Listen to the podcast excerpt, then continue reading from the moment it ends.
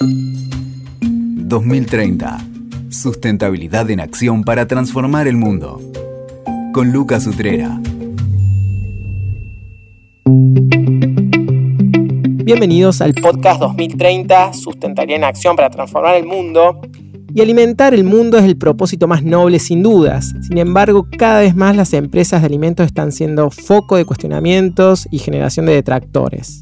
En el medio de este clima un poco hostil, aparece una pyme argentina que con mensajes y productos auténticos y de alguna manera alentadores nos muestran como otra mirada de, esa industria. Hoy tengo el gusto de conversar con Charlie Rivero Aedo, fundador de Safran, empresa de alimentos cuyo propósito es justamente mejorar el mundo a través de la alimentación y la inclusión laboral para potenciar la vida de las personas, eliminar las enfermedades no transmisibles y generar un impacto positivo en el ambiente. Charlie, bienvenido, un placer que estés acá. Muchas gracias, Lucas. Bueno, una alegría enorme. No sé si estás de acuerdo con esto. ¿Qué reflexión haces vos de la industria de alimentos siendo parte de ella? Mira, yo creo que hoy están todas las industrias cuestionadas, no solo la, de alimentos. Seguro, sin duda. la de alimentos, que es donde estamos hoy, está muy cuestionada porque entra un montón de factores, ¿no? Desde lo social con el trabajo que brinda y el producto que termina dando, que ahí entra la alimentación. Y después también entra mucho lo que es la producción, ¿no? De dónde viene el producto que nosotros estamos consumiendo y no solo por la forma en que se produce, sino de dónde se produce. Exacto. Entonces es como que está muy enganchado todo y, bueno, es algo que hay que cambiar, no nos queda otra, que hay que cambiar, hay que cambiar procesos, eh, productos eh, y un montón de otras cosas para, para hacer algo que para el 2030 y el futuro podamos estar mucho mejor desde lo que comemos hasta cómo lo producimos y dónde. Seguro, cuando miramos sustentabilidad está bueno esto que traes de la mirada amplia, que siempre yo digo, esto de mirar desde dónde viene, cómo se hace, a dónde va, qué genera eso, desde lo ambiental, desde lo social. ¿Y por qué Safran habla de alimentos con recetas honestas? Me gusta eso, ¿por qué dicen eso? Mira, nosotros desde el 2013, cuando arrancamos con Nito, siempre queríamos hacer un producto que, lo puedas hacer en tu casa. De hecho, arrancamos en mi casa sin más que una cocina hogareña. Y cuando hablamos de, recetas honestas es porque los productos que nosotros eh, elaboramos son recetas, nacen de una receta. Luego se la llevamos a lo industrial y vemos cómo la podemos hacer, pero son productos que tienen ingredientes reales, eh, es decir, los podés conseguir en la tierra, los podés conseguir en todos lados, eh, no tienen aditivos, no tienen conservantes, y eso hace que sea un producto lo más eh, real posible con una, un proceso muy chiquito, ¿no? el más mínimo proceso. Y, y decimos que son recetas honestas por lo que te decía que nacen en una cocina, lo puedes hacer en tu casa y podés hacer nuestros productos en tu casa si vos querés. Y si nos escribís, nos llamás, te vamos a dar la receta, porque nosotros lo que queremos es que la gente coma mejor también. Y después es que no ocultamos nada, ¿no? Entonces en una receta no se oculta nada. Y la honestidad viene también no solo por parte del producto, sino por el propósito que tenemos desde, desde Safran, eh, Safranito, que es otra marca, y Pronipoti, que es la empresa, el propósito de, ser honestos en todo, ¿no? Desde eh, el producto que trabajamos, cómo lo trabajamos, con quiénes trabajamos y bueno, y cómo nos, relacionamos también adentro de la empresa y allá afuera. Está bueno, la consistencia y el propósito. Yo miro bastante eso. A veces tenemos propósitos muy rimbombantes, pero después cuando hurgas un poco, se cae todo. Entonces está bueno escuchar que alguien que está liderando una, una, empresa de este tipo y que está poniéndole el cuerpo y el alma todo el día hace ya varios años, que, bueno, tenga esta mirada justamente integral de, las cuestiones. Así que me gusta esto de honesto, como abierto, como transparente, no hay ingrediente secreto, no hay una fórmula secreta. Y, y es eso, me parece que creo que volver a veces a estas cosas tan simples que no son habituales, a mí al menos me, son las cosas que me dan como, mucha esperanza. Entonces, ¿de qué manera crees que la propuesta de valores Safran marca nuevos horizontes en esta industria? Eh, esto que usted, esta idea tan simple, tan genuina, este, no tan común. ¿Es algo distinto a la industria? ¿Es algo muy de nicho todavía? Es algo distinto, es algo de nicho, por más que estemos viendo que por suerte va creciendo y mayor cantidad de personas quieren consumir más nutritivamente, buscan empresas más afines a lo que cada persona piensa también, pero no por ser un nicho no hay que dejar de, seguir trabajando. ¿Y en qué cambia? Y va a cambiar en, los procesos que, que, se van a terminar elaborando los productos, en dónde los vamos a adquirir y dónde los vamos a comercializar, cómo, qué productos podemos comercializar y producir, y producir, por ejemplo. Hoy trabajamos mucho con nuestros proveedores para tratar de entender de dónde viene la materia prima que ellos compran, eh, saber de los productos que nosotros necesitamos para elaborar nuestros alimentos es de dónde vienen y realmente nos hacemos preguntas como ¿es verdaderamente necesario que estemos trayendo ingredientes desde India, Tailandia para venderlo en Argentina? ¿Es necesario que empecemos a vender afuera? Entonces, afuera, cuando digo afuera, digo otros países, ¿no? Eh, que por un lado hay un entusiasmo y un espíritu de seguir creciendo y emprendedor y de que muchas personas más conozcan safrán y consuman alimentos más nutritivos, pero también nos deja pensando, ¿no? En, ¿por qué no ir a un esquema mayor de regeneración y de economías locales? Claro. y, aprovechar del aprendizaje. Bueno, todas esas preguntas hoy eh, la industria eh, se la está empezando a hacer. ¿Quiénes? Nosotros, las pequeñas y medianas empresas de nicho, eh, que vamos a lograr que, el, que cambien las más grandes tarde o temprano y vamos a hacer también que el consumidor las haga cambiar y nos haga cambiar a nosotros también, ¿no? Porque eh, creo que hay un peso mucho más, más grande en este último tiempo por parte de los consumidores y las consumidoras que va a terminar revirtiendo quién tiene el peso. Hoy el peso lo tienen las grandes corporaciones mm. y los gobiernos y creo que en un futuro esperemos que, que va a ser al revés, va a ser el consumidor y la consumidora lo que nos ayuden a... Ahora, ahora vamos a indagar en un ratito de saber cuál es la experiencia de ustedes, porque a mí me intriga siempre el tema del consumo responsable, porque claramente es la contrapartida de la producción responsable o sustentable. Pero para, eh, hago un paréntesis porque siempre me dicen, vos, vos como que das por obvio que todos los que escuchamos el podcast sabemos todo, entonces siempre, me, siempre tengo ahí una baja de línea. Entonces yo doy por obvio, porque yo conozco la marca, conozco Safran, Safranito, pero dijimos que es alimento, pero no dijimos qué. Así que más allá que pueden googlear Safran con Z, ¿qué hace básicamente dentro de la industria de alimentos Safran? Así contextualizamos bien y no me dicen nada después. Perfecto, nosotros hacemos... Em, alimentos. Eh, somos una empresa de la provincia de Buenos Aires eh, y hoy tenemos una línea de productos que está enfocada en el snaqueo, eh, por un lado, que así fue como arrancamos, y hacemos galletitas integrales, snacks de frutos secos, granolas, que las hacemos en una asociación civil que se llama Asociación Civil Andar, que trabaja con chicos con discapacidad.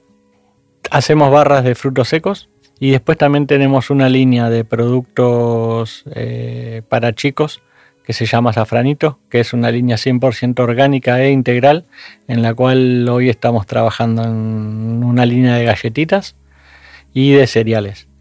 Y, eh, también estamos empezando a desarrollar una línea de ingredientes en pack compostable con productos como puede ser eh, almendras, cajú o también algunas legumbres. Ah, y todo con un pack compostable para, para, bueno, para llevar al, mercado también algo que, que en la larga va a ser nutritivo y beneficioso, ¿no? Porque no, no vamos a estar eh, tirando plástico. No queda nada, no queda de safrán después no, de... No queda nada, que, bueno, me encanta. Ahora después me vas a contar del, del packaging ese. Ahí quedó claro, igual que no probó Safran hasta ahora, se está perdiendo algo muy bueno. Así que bueno, ahí ya sabemos lo que es Safran. Pero volviendo a esto entonces, este repensar la industria y este camino que está haciendo Safran hace ya unos 10 años, ¿cómo es el ecosistema? ¿Cuál es tu ecosistema? Porque bueno, pueden ser ustedes, vos... Eh, los socios de Safran podrían estar muy solos, pero creo que están acompañados. ¿Cuál es ese ecosistema que de alguna manera te ayuda, los ayuda a decir, bueno, vamos por este camino y le pone ganas?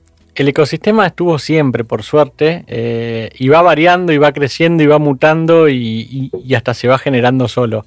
Los socios estamos, la familia de los socios también están, los amigos y las amigas están, el equipo de Safran que fue mutando y que va mutando y que va cambiando y que va creciendo, por suerte también está. Y después, por trabajar siempre de la honestidad y ser eh, sinceros y claros, eh, ahí empieza a trabajar todo lo que es el ecosistema de los proveedores y los clientes que los necesitamos. Y después participamos un montón en diferentes instituciones o relaciones, no sé, ya sea Sistema B, que somos parte de Sistema B hace dos años. ¿Están certificados como empresa B? Como empresa B estamos certificados hace dos años, pero eh, estamos dentro del mundillo B hace nueve. Mm. Eh, lo mismo con con el mundo emprendedor, estuvimos alineados eh, en nuestros inicios con todo programa de emprendedorismo que había. Eh, mi socio junto con unos amigos y después yo me sumé, también participamos de Emprending, que fue en la Facultad de Ingeniería de la UBA, acá en Buenos Aires. Estuvimos con la gente de Endeavor, con la gente de Naves del IAE y así un montón de otras personas que, que nos siguen apoyando y seguimos relacionándonos. Y hace un tiempo un amigo nuestro, Emi Chamorro, nos dijo, mm. eh, ustedes tienen que querer que a sus amigos y al resto de la gente les vaya bien. Y, si a ustedes les va bien, ellos se van a poner contentos y les van a ayudar. Y así fueron viniendo un montón de cosas. Y, y hoy también, años a años, vamos sumándonos con la gente de Mapo, con eh, una asociación a base de plantas, con amistades. No sé, hace poco, hace unos años, perdón, en pandemia, creamos un grupo de emprendedor en WhatsApp.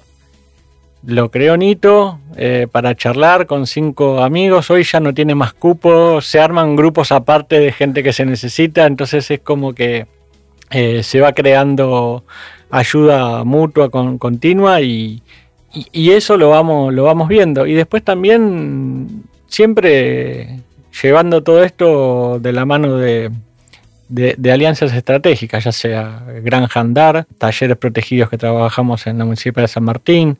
Ahora hicimos una alianza con la gente de Fincas del Paraíso para que nos produzcan trigo orgánico para nuestras galletitas y todo eso va llegando y la, y la gente nos va conociendo y acercando conocidos para seguir charlando y, bueno, es, es, como que va mutando y se va ampliando. Flor, de ecosistema, me encanta, me encanta. Y sí, es clave, eh, tener ecosistema es lo que te mantiene. Y además me, encanta poder estar hablando con, con una, un emprendimiento de, de, impacto que no sea tecnológico, porque es como que ahora lo, sexy es lo tecnológico, que está buenísimo, pero también me gusta a mí ver emprendimientos así industriales que están queriendo cambiar eh, un poco desde, desde, su lugar alguna, hackear alguna industria, así que me, encanta en ese sentido. ¿Y cuáles son esos diferenciales de la marca que no transan? Este, Safran, vos dijiste varios atributos muy potentes de cómo hacen, qué es lo que hacen, qué cosa por ahí no transan, no sé, de lo que sea puede ser de, ingredientes, puede ser de,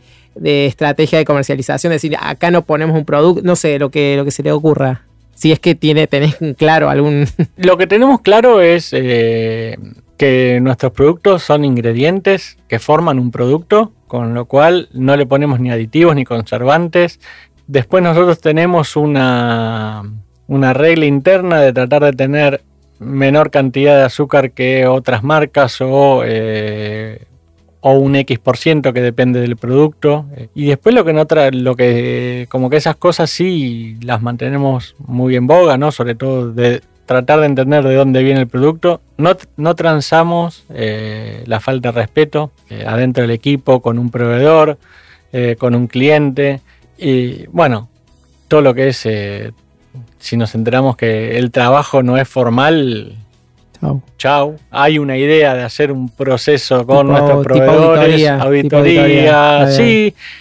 Más que auditoría es una carta compromiso, ¿no? Eh, porque no somos quien para auditar. No, no, no. Eh, pero creo que, esos valores de, respeto es algo que, que sí es a rajatabla, ¿no? Independientemente del producto. Y después todas nuestras decisiones están sesgadas para bien, por suerte, por nuestras ganas y nuestro empuje.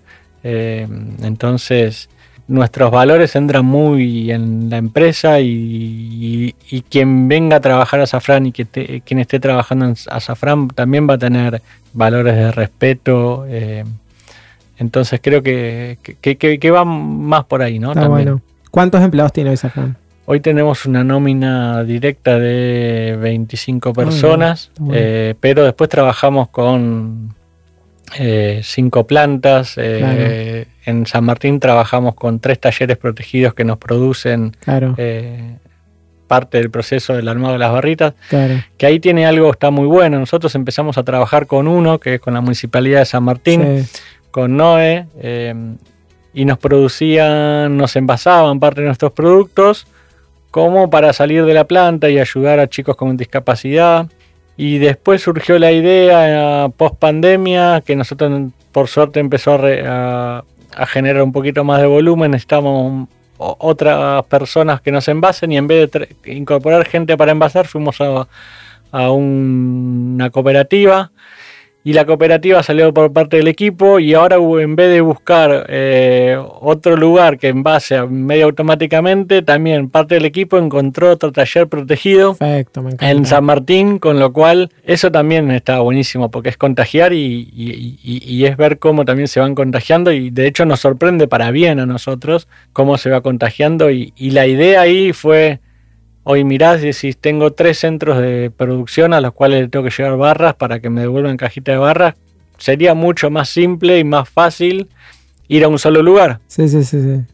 Pero el impacto no es el mismo. No, obvio. Eh, entonces también es como que eh, eh, eso es lo que, lo que buscamos y no es que no transamos, sino que sale solo ahí también. Me encanta cuando están estos procesos que realmente ves que la persona con discapacidad es clave, porque si ustedes no tienen las personas que cumplan con lo que tienen que cumplir, ustedes no pueden entregar el producto. Me encanta cuando las empresas y las empresas pequeñas que por ahí tienen muchas más tensiones o menos márgenes, se animan y, avanzan en estas cuestiones que, que, un poco va en línea con esto que, te iba a preguntar. Me imagino que, que, bueno, vos estando ahí como dirigiendo la organización, además de ver cómo van las ventas, no sé, ventas, flujo de caja o los indicadores económicos tradicionales, ¿cuáles son esos otros indicadores que vos seguís de cerca, como o los que festejan a fin de año, para, porque realmente si son una empresa de triple impacto no festejan solamente, che, vendimos un montón, me imagino que festejan algunas de estas cosas que estás contando. Sí, nosotros eh, estamos queriendo trabajar hace tiempo en indicadores de, de impacto que sean más allá de los de los que una empresa tradicional tiene, ¿no? Que era lo que le decía recién. Y ahí está un poco también todo lo que es eh, el impacto de, ver eh, los proveedores, la escala, de, eh, después de dónde vienen los productos que nosotros compramos. Y después por ahí hay mucho trabajo en lo que es recursos humanos y, con quiénes trabajamos, ¿no? Entonces, si te, si te tengo que decir qué, qué número miramos hoy, no hay un número claro, pero porque tenemos, por suerte, un montón de, de ventanas abiertas y, no sé, hablamos de eh, inclusión laboral y, y nos han preguntado a qué colectivo ayudan. Y mm, no sé, nosotros tenemos personas con discapacidad, personas que tuvieron violencia de género, intentamos trabajar con gente liberada, tenemos en nómina hoy dos personas que que vienen a través del Ministerio de San Martín, que se sumaron al equipo y que son dos personas con discapacidad. Estamos queriendo trabajar con la gente con trata trans, mm. eh, trabajamos con gestiones solidarias también. Y ahí hay una posibilidad de hacer un número de impacto, eh, pero hoy no lo tenemos bien definido. Sí empezamos a tener indicadores, por ejemplo, todo lo que es el, el desecho, Mm. Eh, sabemos cuánto desecho genera nuestra planta, hacemos un indicador de cuántas barritas, cuántas galletitas vendimos, cuánto plástico es y bueno, ¿qué podemos hacer? Entonces es algo que está, metido todos los días. Eh, hay reciclaje dentro de la oficina, se mide. Eh, cuando vemos qué es lo que no está no se puede reciclar, tratamos de cambiar el proveedor. Como que hay esas cosas ahí que, que nos tienen ahí en, la cabeza todo el tiempo. Está bueno, y se, y se nota claramente el hecho de que estén incorporando, no sé, embalaje, eh, packaging reciclable o reciclado, este, o que estén, bueno, con estos temas de diversidad, o que estén pensando el nivel de azúcar de un producto. Me parece que, que está bueno más allá de que haya una meta o el típico KPI que se habla en las compañías, lo que importa creo que esté en el día a día y que, bueno, va decantando en en algún tipo de indicador. Es que, discúlpame, pero si te pones solamente a mirar el KPI, Sí. eh, hay cosas que las dejas de lado Sí. porque estás pensando en hoy y no hay que pens- pensar en hoy. Eh, hay que pensar en muchos años, 20, 30 y mucho más. Y no solo en nosotros eh, como empresa y socios, sino también en el equipo que te acompaña, quién te consume.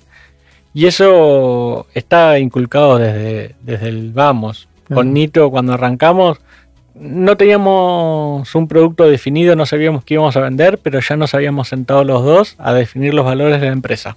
Mm. Cambiaron, se ajustaron, Sí, se sí. ayornaron, Sí. eh, pero de alguna u otra manera sabíamos que, que había que tener ciertos valores para, para poder hacer algo importante. Para dos preguntas. ¿Por qué se llama safrán? Me agarró la duda. ¿Qué se, cómo se les ocurrió por un, algo en particular?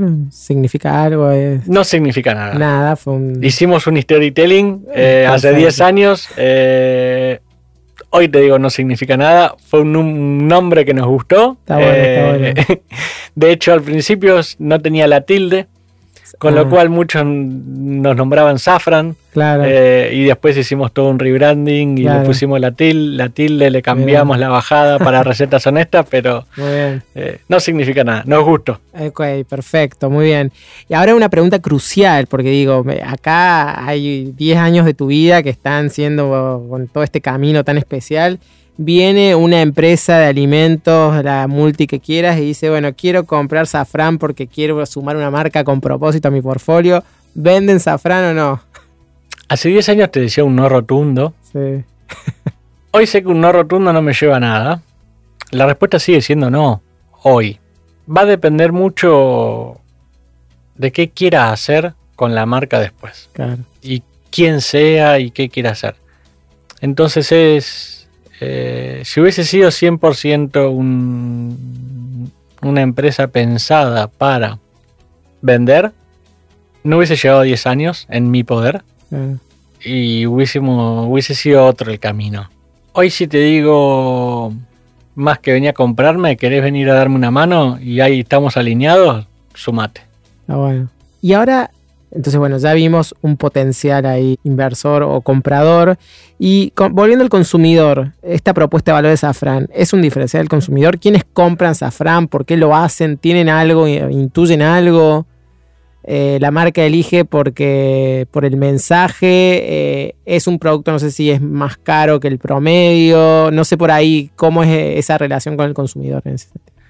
Hoy gracias a, a las redes tenemos mucho feedback. eh, el principal motivo por el cual nos compran es porque es rico. Si el producto no sería rico, eh, ya te dejarían de comprar. Después, además de que sea rico, eh, se está empezando a valorar todo lo que son los ingredientes y que sean reales, ¿no? que tengan la menor cantidad de, de ingredientes y que, y que sean real y que, y que tengan la menor o ningún tipo de aditivos. ¿no? Y después también entra la nutrición, eh, que son productos eh, nutritivos. No son saludables porque hay, hay que cambiar el, tec- el- Sí, sí, el sí. tecnicismo, ¿no? Eh, Está bien, ustedes nos dicen son galletitas saludables. son-. No sé, ahí como.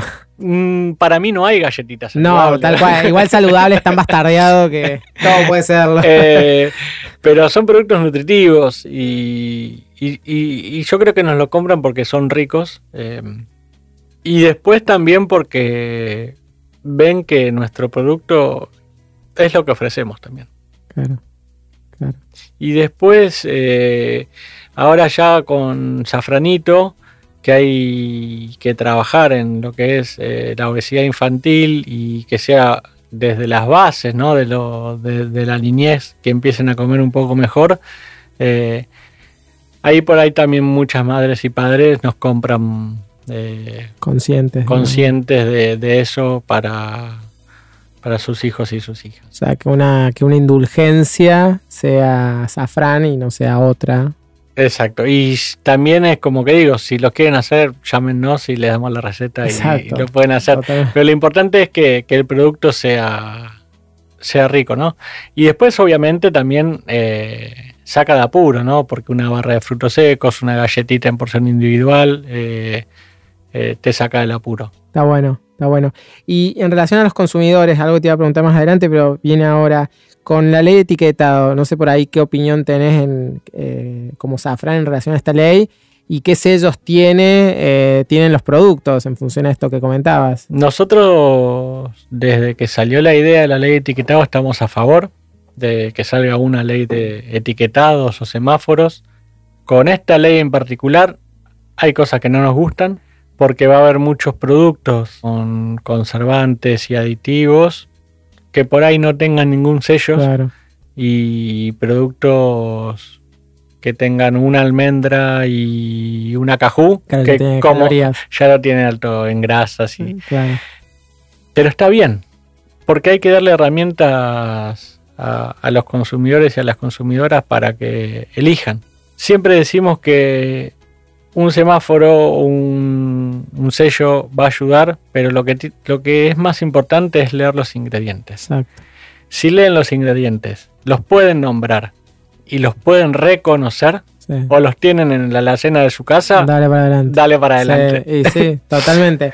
Está bueno esto que decís, está bueno ver, bueno, siempre una ley tiene por ahí sus, sus correlatos que o, sus impactos no que no favorecen a, a algún sector, o esto que decías, quizás hay productos que quedan bajo bajo la órbita de un sello, pero que son mucho más saludables que otro que, que no lo tiene porque se bajó un umbral, pero sigue siendo un producto este eh, pero bueno, en este caos de, de palabras como saludable, como light, como esto, eh, como porción pequeña, porción justa, todo ese tipo de cosas que no dicen nada, pero que marcan la cabeza, eh, viene a ser como un ordenador. ¿no? Totalmente, y aparte, bueno, ordena también que eh, no en cualquier producto haya un superhéroe, un dibujito o algo que atrae a, También, también. o los colores.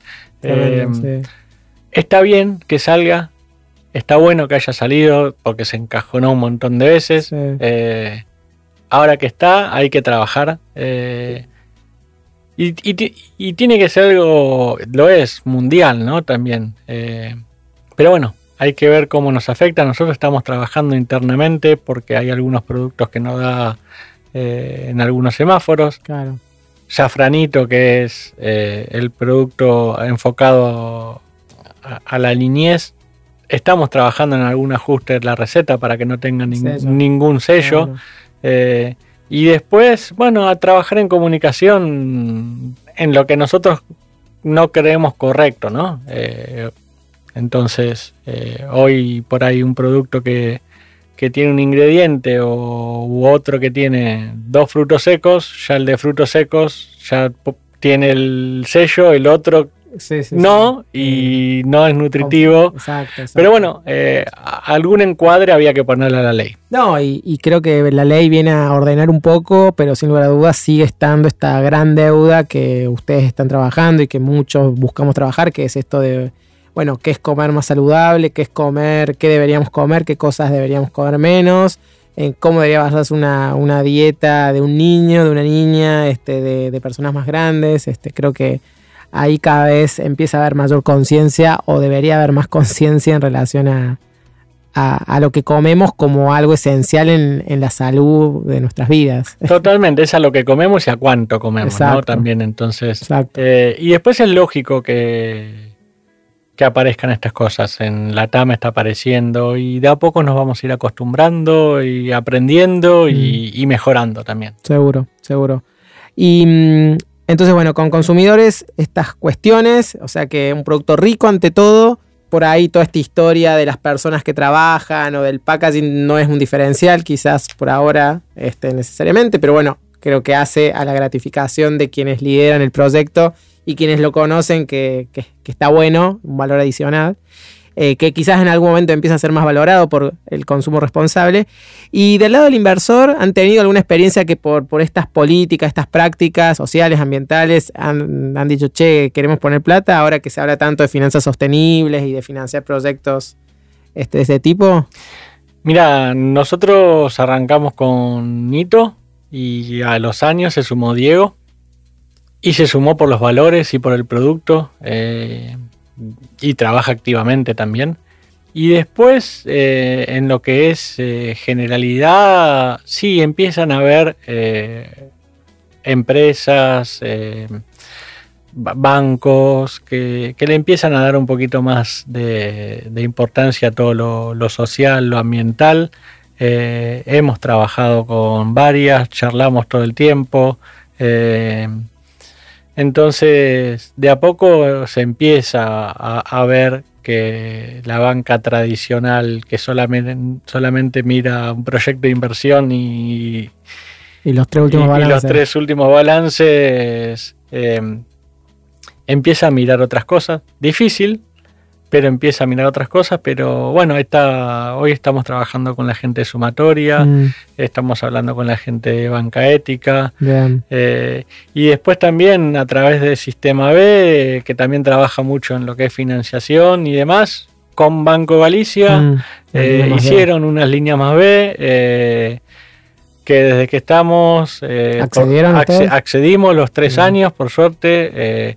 obviamente, la calificación va a depender del último balance más que del proyecto de impacto que quieras mm. hacer ahí.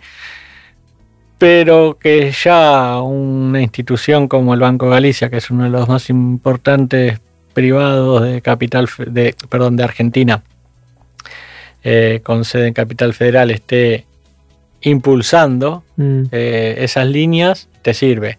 Y después también hay muchas eh, SGR que empiezan a, por ahí a buscar un impacto más en, en, ver a quién le doy el aval. Perfecto. Eh, y ahí trabajamos mucho con la gente de resiliencia, mm. que los conocemos también.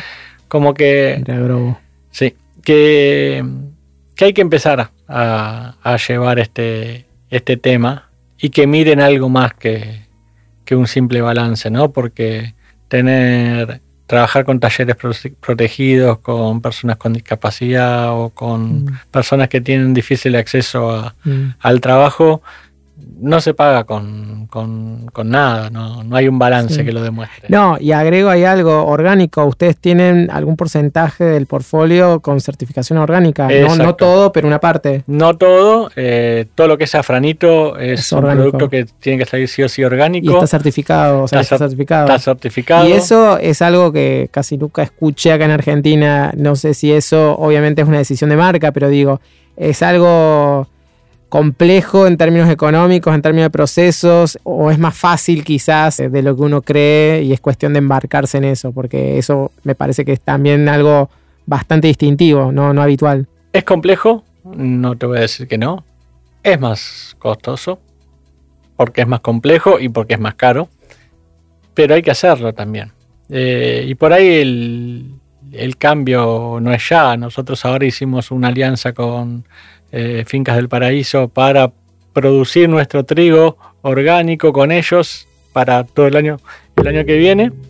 Y va a ser eh, la misma harina que utilicemos para safranito como para safrán. Em, y la decisión no fue si era más barato o más caro. Es que está bien. y que conseguimos una alianza, ¿no? Y después sí hay productos que cuesta más eh, conseguirlos o los procesos, pero bueno, eh, de a poco también eh, hay que arrancar. Agroeconómico, ¿no? sí, sí, sí. O que tenga el menor, el, menor uso, aunque no tenga certificación, sepas, conozcas el proceso y sepas que no tiene. Que, que exacto, hay un montón de productos de, agroecológicos que no están certificados. Que no están certificados y a los cuales uno le, le, podemos ir, a comprar también. Seguro.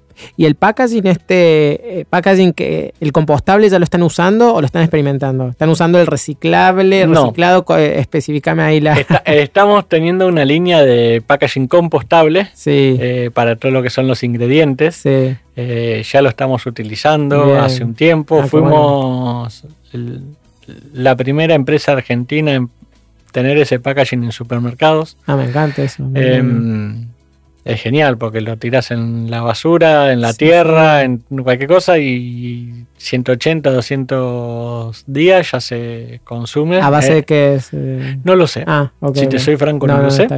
Eh, sí tiene otras complicaciones porque es más permeable, por ejemplo. Claro. Eh, pro- productos muy húmedos no se pueden envasar. Eh, y también estamos trabajando hace dos años y medio más o menos, Nito, con el proveedor de packaging del- de los productos que más utilizamos, que son las galletitas Mm. y las barras, Sí, que sí necesitan una barrera mayor claro. Para tratar de trabajar en un pack compostable o biodegradable en el tiempo. Eh, pero lleva tiempo. Sí, y Eh, casi nadie lo hace, así que me saco el sombrero. Hoy no está en la Argentina No, no, no, no. la tecnología, no lo tienen los proveedores nuestros. No, Nosotros no, lo que buscamos es impulsar y, e- e ir como un pajarito en la cabeza pinchando para ver eh, si lo tienen. Seguro. Y es todo un desafío, ¿no? Porque eh, la verdad que, que hace poco hicimos un, un análisis de cuánto plástico estamos eh, reciclando y es un montón y ahí dijimos, ¿y cuánto plástico de nuestro producto que va al consumidor no estamos ni pudiendo acceder? claro. y es muy grande y es algo que nos tiene en la cabeza. De hecho, ahí los invito a leer un post que está en el- la web de Safran que se llama Plastiquitos al Sol, Mm. Donde hablamos de este problema que estamos generando. O sea, todo el post-consumo sería Todo el post-consumo. el gran problema. Sí, el sí, gran sí, sí. problema. Y no es- Botella de amor, no sé. Sí, pu- puede ser, pero. Pero sacando eso, algo más tenemos Sí, que sí, hacer. sí. Bueno, el gran tema de todas, eh, cualquier envase, packaging es el post-consumo, que, que, bueno, ahí también metemos el consumo responsable de nuevo, este, y esa, esa alianza que no termina de darse entre incentivos y mecanismos que hagan que sea práctico. Totalmente, porque Este- también por ahí se habla de una ley para poner un impuesto Sí. a quien consume plástico o producto. Exacto. Eh, y no es la manera porque a la larga el incentivo tiene que estar desde el bien, ¿no? Que- Seguro, sí, sí, el circuito. el que yo consumidor no crea que te está haciendo un favor porque estoy, este, bueno, con varias personas en este tema y, y sí, están, economía circular es un gran tema que nos desvela a todos, requiere además el consumo responsable, sí o sí, y requiere mucho todavía tecnología, innovación, este, hábitos para que sea una realidad. Así que muchas decisiones eh, contundentes, orgánico, inclusión de personas con discapacidad, bueno, un montón de cuestiones, me encanta. Pero decime alguna que te. que- una decisión que digas, uy, la pifié. Algo que te hayas arrepentido de haber, supongo, o no. Hoy pensaba eh, en decisiones que, que, le haya pifiado. eh, sí, tuvimos decisiones que le pifiamos. Muchas son aprendizaje. La última que me acuerdo fue mm, relacionada a una compra de grande de una gran empresa que nos dimos vuelta y dijimos que sí y no dimensionamos el, el volumen Ah, eh, y llevó mucho trabajo de mucha gente del equipo, mucho trabajo logístico, producción, eh, desgasto. desgastó financiero también a la larga, que No fue un gran negocio, quizás. terminó siendo negocio Sí. porque hoy seguimos trabajando, pero fue como una decisión de- del impulso que muchas veces nos llevó a cosas bien, eh, ahí a, a hacer un, un pequeño terremoto.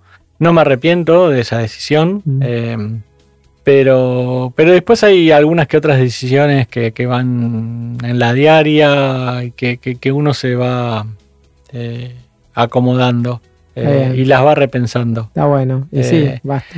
Pero digamos que Pero el rumbo está claro. eso, eso iba a decir, el rumbo está claro. No y- hay algo así que digan, la repifiamos porque el rumbo va. Este. to- totalmente, y después No también... dijeron sacamos la, no sé, la gatita bañada en chocolate. O sea, como que no, no la pifian en eso. No, no, no, en, e- eh, en eso no, de hecho eh, es como que estamos bastante alineados y, y si viene que nos han tr- traído ofertas para producir una barra bañada en chocolate y le decimos que no porque nuestra Claro. planta tampoco se hace eso. Hoy lo que más venden, producto estrella, son las barritas y los snacks. Eso más que nada. Hoy son las barras. Las barras, sí. Me encantan las que tienen la sal. Las probé la otra vez. eh, Está espectacular esa. No, y lo que te iba a decir es, ¿y dónde venden más? Eh, no sé, supermercados, eh, corporativo, in- eh, ¿cómo serían los canales principales? Hoy los canales principales son supermercados, después están el corporativo con las empresas, Mm, eh, que ahí hay empresas que nos compran en forma directa para sus empleados o Sí. empresas de máquinas expendedoras para, claro, para llevar a las empresas. Y después también está el canal de venta a, dist- a distribuidores de dietéticas, claro. Que ese es muy grande y fue el uno de los primeros de todos, Mirá. con lo cual es uno de los que más quiero claro, también. sí, Tenemos la suerte de que tenemos varios clientes que nos conocen desde De que arrancamos y, sí. y viceversa también. seguro. Y después también está creciendo mucho lo que es el canal on- online, ya Claro. sea en forma directa o a través de otros clientes que nos compran. Y llegan hoy a todo el país, hace rato llegan a todo el país, o sea que cualquiera puede encontrar el producto Safran y han estado exportando. ¿Han- Hace rato que estamos en todo el país, eh, por eso también es que queremos estar en las grandes superficies para que Claro, la gente tenga un producto que, que coma me- y que empiece a comer mejor. Y después con la exportación hicimos una primera y segunda exportación a Bolivia. a- eh, y ahí estamos viendo cómo, cómo rota. No es fácil la Sí, sí. exportación, más que nada porque nuestros productos tienen entre 6 y 9 meses de, de vida Ah, útil desde claro. que sale de planta, con lo cual claro. eh, también hay algo ahí que, que lo frena. Y después es una pregunta que nos hacemos siempre. ¿Vale la pena exportar? Claro, sí, sí, sí, Eh, totalmente. es no, como eh, que pareciera que es como la lógica. Sí, sí, sí, ¿Cu- sí. ¿Cuál es mi huella de carbono? Sí, no? Bueno, obvio. eh, hay una idea de, de medir el impacto de la Sí, huella carbono, ¿no? Pero la proximidad versus. Para, y tengo una pregunta de supermercados. ¿Ponen safrán en la góndola de saludable o te mezclan con. ¿dónde, cómo, cómo? uh, depende de cada supermercado. Ah, bueno, bueno, no hay un patrón. No hay un patrón. Ok. eh, ¿Vos qué preferís? Que te- Yo prefiero que estar, eh, que no haya góndolas de saludable no saludable. No, porque, tal cual. ¿Por qué la góndola de golosinas no dice golosinas, no? Si te no está al lado de la línea de caja. Sí, sí, sí, sí. Eh, no, para mí debería estar todo dentro de la categoría. eh. Galletitas, Sí, barras. eh, pero bueno, ca- cada supermercado tiene su manera de, de Sí. mostrarlo, de, de dónde ubicarlo. Igual y- me parece que la azafrán la usan para como, como- ahí como disimular. Te meto toda la, todo lo otro y te meto azafrán para que veas que tengo. Ah, en algunos casos. Son la sí. indulgencia de, Total, en algún caso sí. Pero después también hay una cadena eh, de supermercados eh, que hace poco hizo la semana de empresas B, Ah, eh, con góndolas destacadas Sí. todas las empresas B. eh, con lo cual de a poco también van cambiando su, su, lay- Ah, bueno. su layout. Mientras aparezcan y no estén excluidos en un rincón, enhorabuena. Así que. Totalmente. Y ya yendo para la última parte de, de la charla, bueno, hablaste de Nito, eh, tu socio, eh, así como, como entrañable, pero, pero bueno, te pregunto a vos en todo caso, si querés hablar por Nito también, no sé, eh, pero vos, ¿cómo surge tu historia de hace 10 años eh, empezar con esto? ¿Es algo que vos venías por un camino de triple impacto desde siempre? ¿Hubo algún hecho en tu vida que te marcó así, de decir, no, basta, quiero, me doy vuelta? Eh, yo creo que el triple impacto vino inculcado desde la familia, ¿no? El respeto. Eh, yo vengo ligado a, la alimentación desde, que nací. Mi, abuelo era italiano y trajo a la Argentina una empresa de alimentos.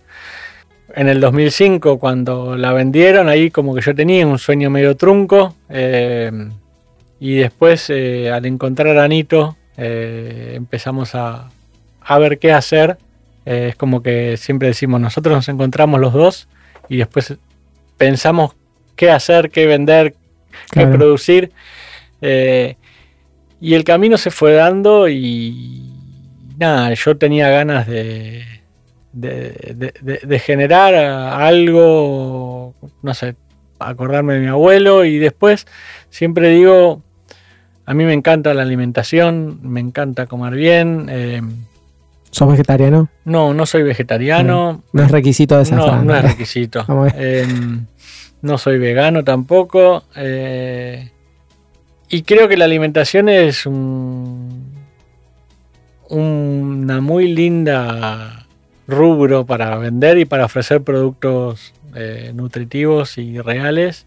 Y después, eh, trabajando, es como que también una de las cosas que más me apasiona es la de brindar oportunidades. Eh, entonces, soy uno, desde el día cero, uno de los motivos por el cual también, además de, querer hacer lo que me gustase y, y un producto bueno, es generar trabajo, ¿no? Es aprovechar las posibilidades que, que, tengo por donde nací, que me fue muy fácil estudiar, me fue muy fácil la infancia adolescencia. Entonces, hoy toda esa energía y ese empuje también es, está bueno llevarlo desde, el ámbito social. Eh, y después eh, lo ambiental vino inculcado desde el día cero, ¿no? Es como que nunca fui de, de hacer algo que es mm, eh, estaba mal para el medio ambiente. Entonces, son como valores que, los tenemos desde cero. Y los pudiste ahí concentrar en una y cosa. Lo, y lo estamos concentrando. Eh, Nito también tiene los mismos valores y Diego cuando se sumó fue más por los valores y también obviamente que la alimentación y el, y el tipo de negocio eh, nos interesa, ¿no? Para pregunta puntual de Nito. Nito, eh, que es como el gran alter ego que aparece acá. ¿Desde cuándo se conocen vos y Nito? ah, Nito lo conozco. Toda la vida, ¿qué onda? No, desde el 2003, más ah, o menos. por, por, un amigo mío del colegio que iba a la facultad con él. Ah. Él trabajaba en Coto, yo en la Campañola, y bueno, nos hicimos amigos, jugamos a la pelota juntos, y, es como que hoy estamos muy alineados. Eh, 15 años pasaron desde que nos conocimos más o menos y cambiamos los dos. Hay, sigue habiendo cosas que nos gustan, odios, eh, cambiaron todo, pero hay un algo que se llama el respeto y la confianza que, que, siguen, que siguen vigentes. Socios, socios sustentables ahí que perduran, me encanta, muy bueno. ¿Y cómo ves la alimentación en 2030? ¿Cómo ves a Safran 2030? Así gran, no sé, ¿te imaginas góndolas de, todas marcas así? No sé, ¿qué imaginas en 2030? Mirá, hace poco tuvimos una, una charla los, los tres socios eh, y hablamos un poco de eso, ¿no? Porque hablamos un poco de, de qué va a pasar más adelante, hacia dónde vamos.